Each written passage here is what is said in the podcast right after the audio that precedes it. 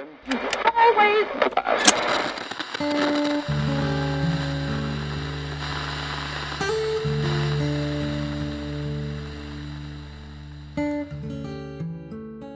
最近呢，我在思考一个问题啊，这个这个问题跟城市更新，呃，有很大的这个关系啊。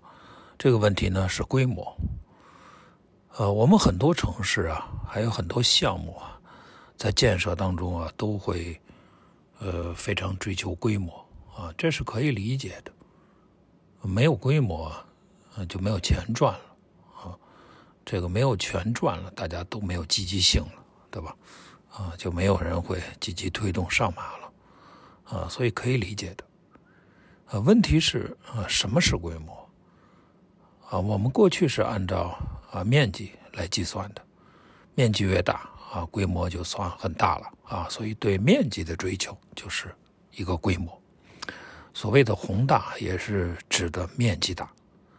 不过我看了对比了一些这个欧洲国家城市的这个资料啊，我发现欧洲国家的很多的建设项目啊，面积并不是很大，啊，但从结果来看，实际上也完全可以说是非常宏大的，是一个宏大的项目。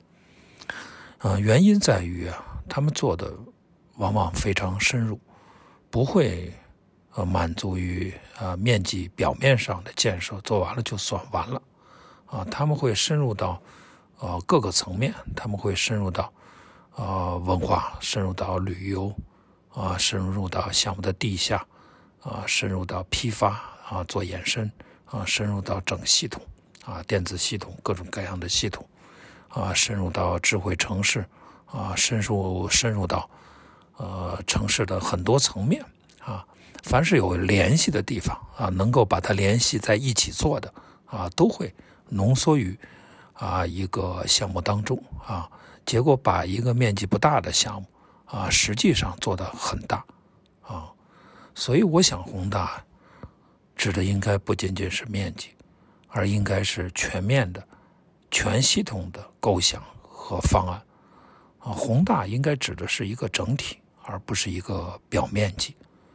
啊，我认为在城市更新的背景下呀，很多过去的这种传统的想法啊、传统的意识啊、传统的概念啊，都要更新啊。这应该啊也是城市更新的一个组成部分啊。它是意识的更新啊，没有这样的意识的更新啊，比如对宏大的这种理解啊、新的认识啊，那么城市更新可能啊也做不好。